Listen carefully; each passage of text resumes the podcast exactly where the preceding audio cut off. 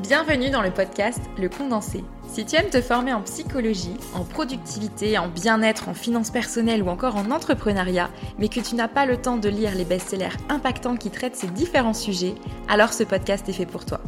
Je m'appelle Marine et je te propose un résumé de livres inspirants dans plusieurs thématiques du développement personnel. C'est pourquoi je te donne rendez-vous tous les 15 jours pour te nourrir et t'enrichir du meilleur d'un nouveau best-seller à travers un résumé audio qui, je l'espère, te donnera à ton tour les clés pour améliorer ton quotidien et ton futur.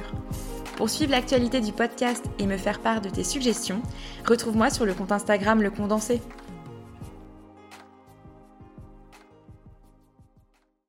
Bonjour à tous. Dans ce nouvel épisode, je vous propose un résumé du livre Les 4 accords Toltec paru en 1997 et écrit par Don Miguel Ruiz.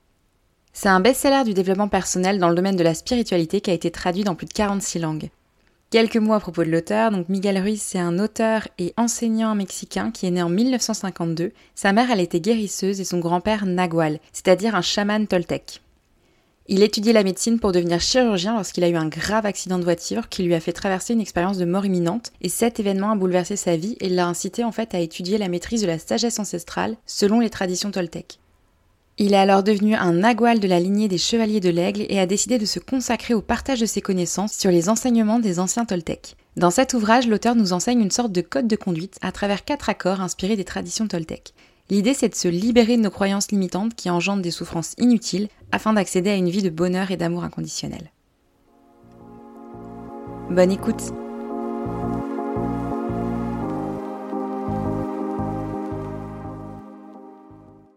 Pour commencer, Miguel Ruiz nous explique qu'à la naissance, on ne choisit pas notre langue, notre apparence, nos valeurs ou encore notre religion. Tout cela, c'est présent avant même qu'on vienne au monde. Dès la naissance, on nous inculque une façon de penser, ce qui est bien ou mal, qu'est-ce qu'on doit faire, qu'est-ce qu'on ne doit pas faire, et ce à travers différentes personnes, nos parents, puis nos professeurs, et ça continue ensuite avec nos patrons.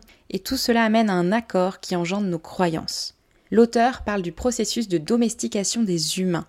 Tout comme on domestique un animal de compagnie, on domestique nos enfants par le biais d'un système de récompense. Si l'enfant obéit à ce qu'on lui demande de faire, alors il a une récompense. S'il désobéit, une punition. Et ce schéma reste profondément ancré en nous. Même à l'âge adulte, on cherche constamment l'approbation et la reconnaissance d'autrui, même de nos patrons, par exemple lorsqu'on a effectué consciencieusement notre travail. Nous sommes tellement domestiqués qu'on devient à notre tour dresseur avec nos enfants. Il est extrêmement difficile de se défaire de ces croyances qui sont partagées par notre entourage et la société dans laquelle nous vivons. Miguel Ruiz nous révèle que notre esprit est gêné par un brouillard que les Toltecs nomment le mitote. Ce mitote représente toutes nos croyances et nous empêche de prendre conscience de qui nous sommes réellement. L'auteur nous invite donc à rompre avec ces accords énergivores et néfastes grâce à quatre accords toltèques puissants qui nous mèneront progressivement vers plus de bonheur, d'amour et de sérénité. Premier accord, que la parole soit impeccable.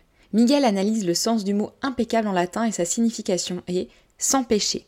Au-delà de toute référence religieuse, le péché c'est le fait d'aller à l'encontre de soi-même, de se rejeter. Donc, lorsqu'on prononce des paroles de rejet, que ce soit envers nous-mêmes ou autrui, on obtient le même retour de rejet. L'auteur pense que la parole revêt un pouvoir magique et que la communication est un échange d'énergie. En effet, si nos paroles sont positives, alors on recevra de l'énergie positive. En revanche, si nos paroles sont négatives, on recevra donc en retour de l'énergie négative. Nos intentions s'expriment à travers nos paroles.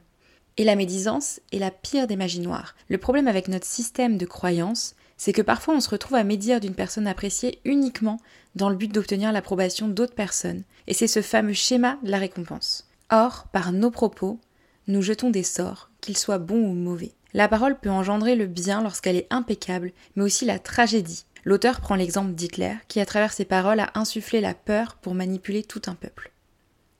Miguel nous indique que si par mégarde on envoie un mauvais sort par le biais de notre parole, la seule chose qui peut le briser est l'usage de la vérité.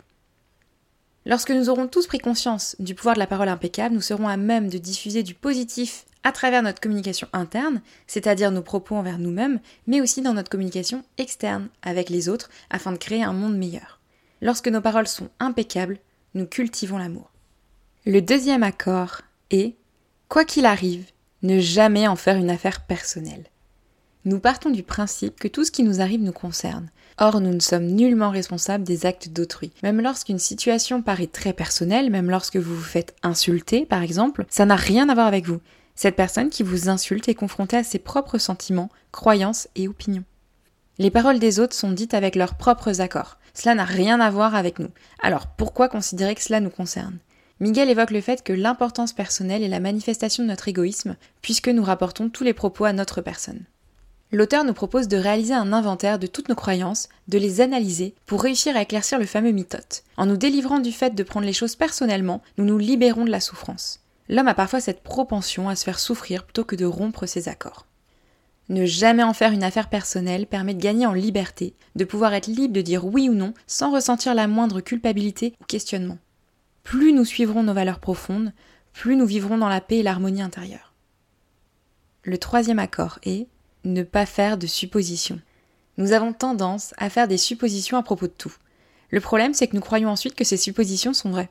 Nous faisons des suppositions sur ce que les autres font ou pensent, leur raison d'agir, et nous les interprétons de travers. Nous supposons à propos d'autrui, mais également envers nous-mêmes. Je n'aime pas ça, je suis incapable de faire ceci, sans même avoir goûté ou expérimenté si nous en étions capables ou non. Le mythote nous donne cette impression de tout savoir et de comprendre ce que pense l'autre, mais c'est faux. Nous avons tous vécu des disputes à cause de simples malentendus, dont on a fait une affaire personnelle provoquant alors des paroles loin d'être impeccables. Dans le couple d'ailleurs, c'est courant de reprocher à son conjoint de ne pas avoir fait quelque chose ou de ne pas avoir pensé à quelque chose alors qu'on ne l'avait pas exprimé clairement. Nous supposons qu'il ou elle aurait dû deviner parce qu'il nous connaît bien et parce qu'on avait envoyé quelques signaux, et on se retrouve alors blessé par la situation. C'est pourquoi Miguel nous demande d'avoir le courage de poser des questions et d'exprimer ce qu'on veut vraiment. Il faut échanger avec les autres le plus clairement possible pour éviter les malentendus et les drames. Avec ce seul accord, on peut complètement transformer notre vie. Et enfin, le quatrième accord est Faites toujours de votre mieux. Faire de son mieux est un juste équilibre. Il ne faut pas en faire trop, sous peine de s'épuiser en étant sur-régime, ni pas assez, ce qui risque d'engendrer de l'insatisfaction et de la culpabilité. Lorsque nous faisons de notre mieux, notre juge intérieur n'a plus l'occasion de nous juger. Miguel nous apprend que quelles que soient les circonstances de la vie, lorsque nous faisons toujours de notre mieux, nous passons à l'action. Il faut agir parce que nous en avons envie et non pas dans l'attente d'une récompense. La meilleure façon de dire merci est de se détacher du passé et de vivre l'instant présent, ici et maintenant. Lorsque la vie nous prive soudainement de quelque chose, il faut s'en détacher. Nous n'avons pas de temps à perdre à regretter quelque chose ou quelqu'un, parce que nous sommes vivants. Le fait de ne pas apprécier ce qui se passe dans le présent, c'est vivre dans le passé et donc n'être qu'à moitié vivant. Et c'est ce qui conduit à de l'auto-apitoiement, à la souffrance et aux larmes. Les trois premiers accords Toltec ne fonctionnent que si nous faisons de notre mieux. Après nous avoir exposé les quatre accords Toltec, l'auteur nous rappelle que pour les appliquer efficacement, nous devons briser les vieux accords. On doit être conscient du problème afin de pouvoir y chercher une solution. Selon lui, la prise de conscience est donc la première étape. Sans elle, rien ne peut changer. Notre vie est la manifestation de notre rêve, c'est une œuvre d'art. Chaque action entraîne des conséquences, et pour devenir un maître du rêve, il faut être conscient de cette logique des conséquences. Il y a trois maîtrises qui amènent à devenir Toltec. 1. La maîtrise de l'attention.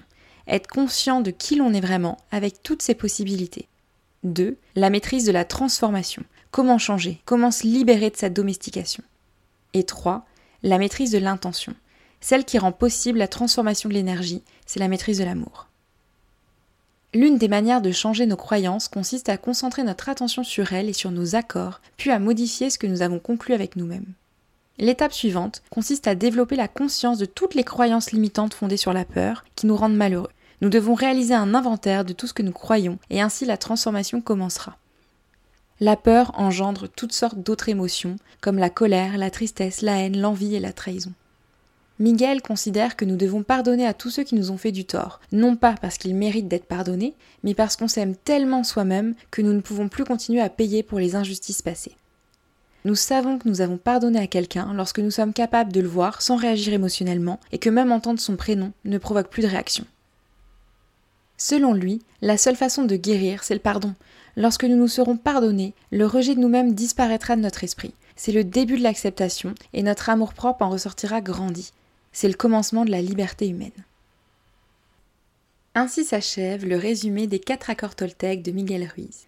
Il existe un cinquième accord Toltec que Miguel Ruiz et son fils José Ruiz ont publié en 2020 comme une suite de ce premier livre. Alors, je ne l'ai pas lu, mais je me suis renseignée à son sujet afin de compléter du mieux possible cet épisode. Dans cet autre ouvrage, il nous propose une sorte d'accord supplémentaire permettant de nous accepter complètement tels que nous sommes et d'accepter totalement les autres aussi, à la condition de le pratiquer régulièrement. Ce cinquième accord Toltec stipule Soyez sceptique, mais apprenez à écouter. Selon les deux auteurs, notre vision du monde est incomplète et subjective. C'est la représentation que nous en faisons dans notre tête à travers notre propre schéma de pensée et ce n'est pas forcément la réalité. Chacun a sa propre interprétation de la réalité. Il faut apprendre à écouter en ayant à l'esprit que les autres s'expriment avec leur propre regard sur les événements, leur propre interprétation. Pas besoin de juger ou croire ce qu'ils disent, nous pouvons tout simplement le respecter. Nous pouvons d'ailleurs être sceptiques et douter de ce que notre voix intérieure nous dit. La force du doute nous permet d'ailleurs de prendre le temps de l'analyse pour garder l'esprit critique et ainsi affiner son propre jugement. L'idée n'est pas de tout remettre en cause, mais d'éviter les malentendus et ainsi bien respecter les quatre premiers accords Toltec. En ces temps de fake news et d'abreuvage médiatique, le doute est nécessaire, que ce soit envers autrui ou nous-mêmes. Le doute nous plonge donc dans une réflexion plus profonde, dans une écoute plus qualitative et une communication plus appropriée.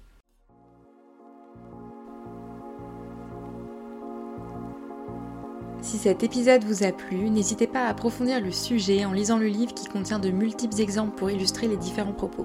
Vous trouverez d'ailleurs en description le lien pour vous procurer les deux best-sellers qu'il faut avoir dans votre bibliothèque. Si vous souhaitez soutenir le podcast, je vous invite à le partager autour de vous, à me laisser une note et un commentaire pour booster le référencement. Je vous donne rendez-vous dans deux semaines pour le prochain épisode.